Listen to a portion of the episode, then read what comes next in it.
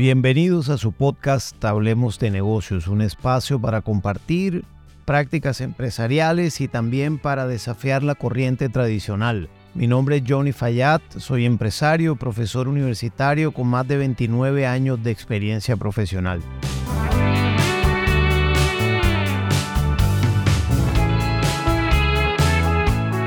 Y el tema de hoy es un tema fantástico porque hace referencia a ganar, ganar. Criterio que en la medida que ha venido pasando los años toma más fuerza ese criterio de ganar, ganar o de gana, gana, de qué significa y qué tanto realmente es posible establecer acuerdos ganar, ganar todo el tiempo. Este criterio forma parte también de los siete hábitos para las personas o para los gerentes altamente efectivos establecidos por Stephen Covey en su libro. Pero muy interesante, muy interesante en la práctica empresarial ver qué significa ganar, ganar. Ganar, ganar significa que es posible generar relaciones, ganar, ganar todo el tiempo ¿Es realmente factible este concepto de que tú vayas por la vida mirando la abundancia como criterio fundamental y rector del concepto ganar, ganar y de pensar que si hay para ti, también hay para todos? ¿O realmente tú vas por la vida pensando que en la medida que haya para ti es suficiente? ¿Qué significa el alcance de ganar, ganar? En las relaciones sociales, en las relaciones empresariales, en las relaciones jefe subalterno, en las relaciones de negociación con los proveedores, en las negociaciones también con algunos clientes o con parte del canal de distribución que tenga la compañía. ¿Qué quiere decir ganar, ganar? Entonces, mi aproximación a lo que pudiera significar ganar, ganar es primero pensar en largo plazo o en mediano plazo. Si uno piensa que las relaciones ganar-ganar o los acuerdos ganar-ganar son acuerdos para conseguir logros inmediatos, yo creo que ahí en ese momento se parte de una premisa equivocada y el acuerdo ya no es ganar-ganar, sino ganar-perder, porque en algún momento inmediato que tú tengas un resultado realmente alguien gana y alguien pierde y terminan siendo acuerdos de suma cero.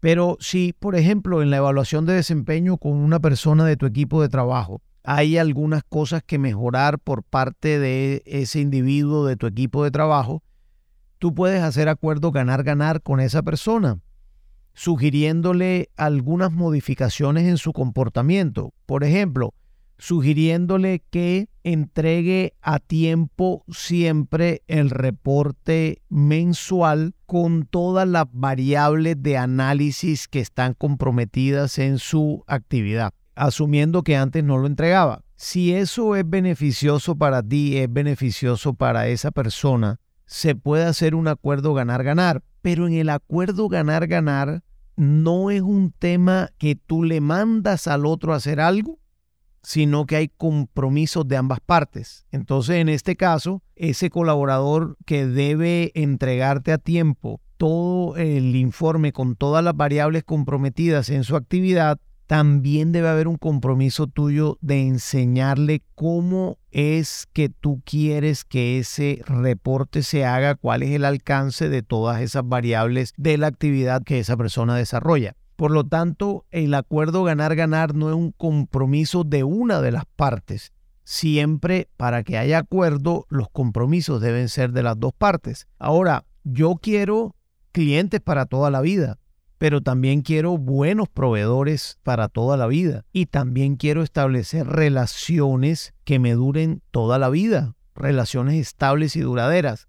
Pero para poder lograrlo, la premisa fundamental está en que si yo voy a hacer algo que a la otra persona le puede representar una pérdida, posiblemente es mejor no hacerlo. O salvo que el acuerdo sea, esto se puede considerar como una pérdida en el inmediato plazo, pero en el mediano plazo de seguro será una ganancia para ti también como otra parte.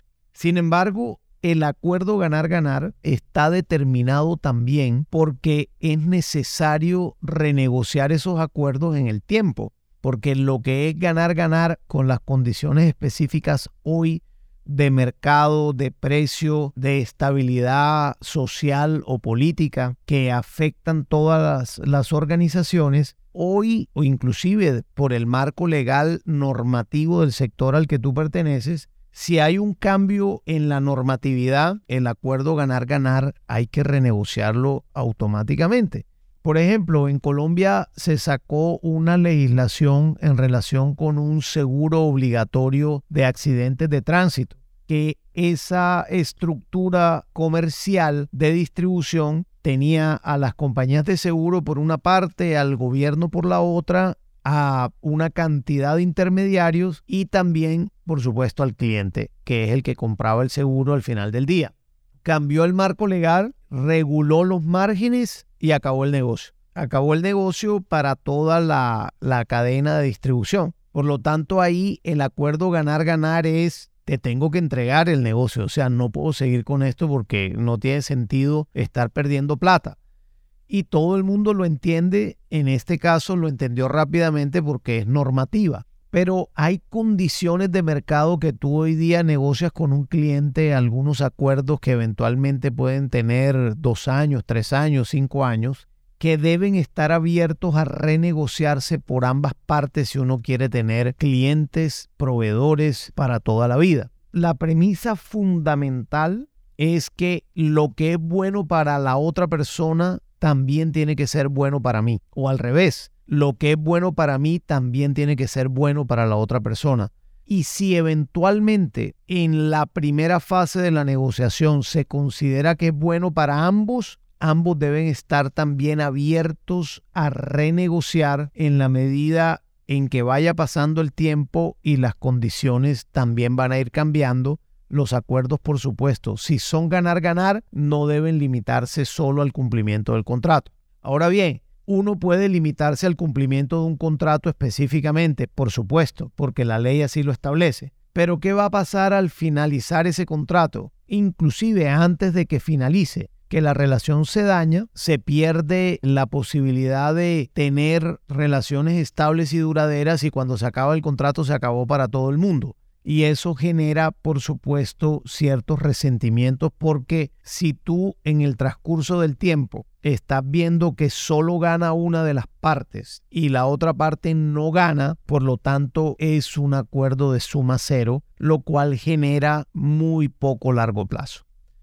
Los acuerdos ganar-ganar entonces sí se pueden construir, pero no con una mentalidad inmediatista, sino con una mentalidad al menos de mediano plazo, es decir, dos años, de dos a tres años, o inclusive 12 meses, pero no un cambio inmediato, porque los cambios inmediatos lo que termina ocurriendo es que probablemente o muy probablemente alguien va a perder en el camino y termina siendo un juego de suma cero. La pregunta que yo te hago entonces, amigo directivo, amiga directiva, dueño, dueña de negocio, colaborador comprometido, empleado capaz y efectivo, es, ¿estás construyendo acuerdos ganar-ganar todo el tiempo en todas las esferas empresariales donde te mueves, inclusive en todas las esferas personales donde te mueves? Si la respuesta es sí categóricamente, te felicito, fantástico. Si la respuesta es